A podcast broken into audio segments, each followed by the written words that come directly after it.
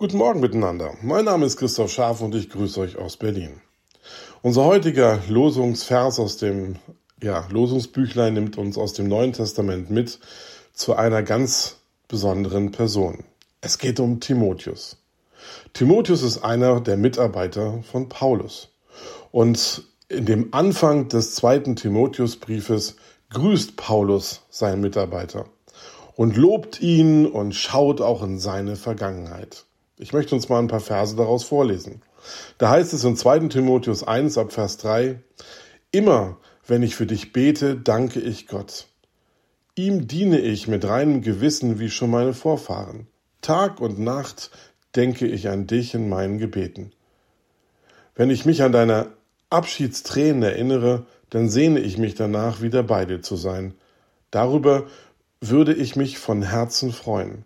Und jetzt kommt Vers 5. Dankbar erinnere ich mich daran, wie aufrichtig du glaubst. Genauso war es schon bei deiner Großmutter Louise und deiner Mutter Alnike. Ich bin überzeugt, dass dieser Glaube auch in dir lebt. Paulus erinnert den Timotheus und ja, woran er glaubt und warum er vielleicht sogar glauben darf. Und das hat was mit seinen Wurzeln zu tun. Wenn wir in Vers 3 am Anfang schauen, deswegen habe ich ihn mitgelesen, dass Paulus sogar von sich selber spricht und dankbar ist, aus seinem eigenen Leben zu wissen, was es bedeutet, gute Vorfahren zu haben. Menschen, die ihm schon damals Gott näher gebracht haben. Und bei Timotheus unterstreicht er das auch. Da war mal die Großmutter, Louise, und sogar die eigene Mutter, Eunike, die glauben durften und die es Timotheus weitergeben durften. Wer war Eunike? Von Eunike wissen wir nur, sie kommt aus Lystra. Lystra, da finden wir eine Geschichte in Apostelgeschichte 14. Auf der ersten Missionsreise von Paulus kommt er irgendwann mit seinem kleinen Missionsteam in Lystra an. Er predigt dort und es kommt sogar ein Mann ähm, nicht nur zum Glauben, sondern er wird sogar gesund. Das war die eigentliche Geschichte. Er wird geheilt und was passiert? Die Menschen, die das mitbekommen haben, feiern Paulus, als wenn er Gott wäre.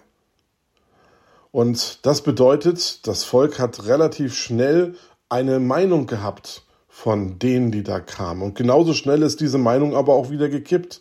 Als andere gekommen sind, um ja, dem Volk zu überzeugen, nee, das ist nicht ein Gott, sondern das ist vielleicht sogar genau das Gegenteil. Sie fingen an, Paulus mit Steinen zu bewerfen und sie steinigten ihn, dass sie sogar glaubten, dass Paulus tot sei. Paulus stand daraufhin auf und ging weiter. Aber damit nicht, damit ist die Geschichte nicht zu Ende. Paulus stand irgendwann nicht nur wieder auf, sondern er war auch sich sicher, wenn wir jetzt nicht zurückkehren in den Ort und die, die wir mit dem Wort Gottes erreicht haben, stärken, ja, dann hat vielleicht die ganze Missionsarbeit nichts gebracht. Und so ist er aufgestanden, ist wieder zurückgekehrt und hat die, die dort zum Glauben gekommen sind, im Glauben gestärkt.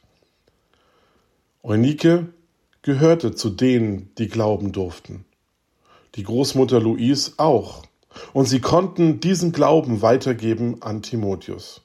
Und das ist wichtig.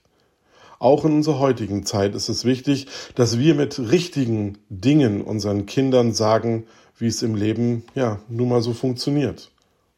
Gestern war Reformationstag. Und auch hier in Berlin, nicht nur hier, sondern überall, ist dieser Tag immer mehr in den Hintergrund gerückt.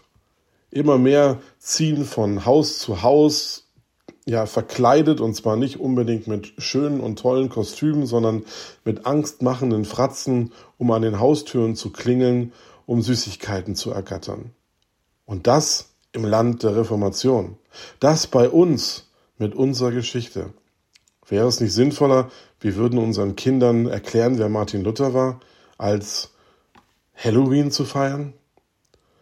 Es ist wichtig, dass wir von dem, woran wir glauben, unseren Nachkommen weitererzählen. Kindergottesdienst, Teenagerarbeit, Jugendarbeit ist so wichtig, dass wir darin investieren müssen und sollten. Sind wir bereit, als ältere Mitarbeiter uns da vielleicht nochmal zu, ja, uns da vielleicht nochmal irgendwie Zeit zu nehmen und zu sagen, ja, uns ist diese Generation wichtig und ich mache da mal mit in einem Team, wenn Mitarbeiter fehlen. Ich wünsche uns das, dass wir Gemeinde und Gemeinschaft leben und ja, dass wir diesen Satz auch von Mitarbeitern hören. Ich bin überzeugt, dass dieser Glaube auch in dir lebt. Ich wünsche euch alles Gute, Gottes Segen, kommt gut durch den Tag und lasst uns sicher sein, Jesus geht mit, wohin wir auch gehen.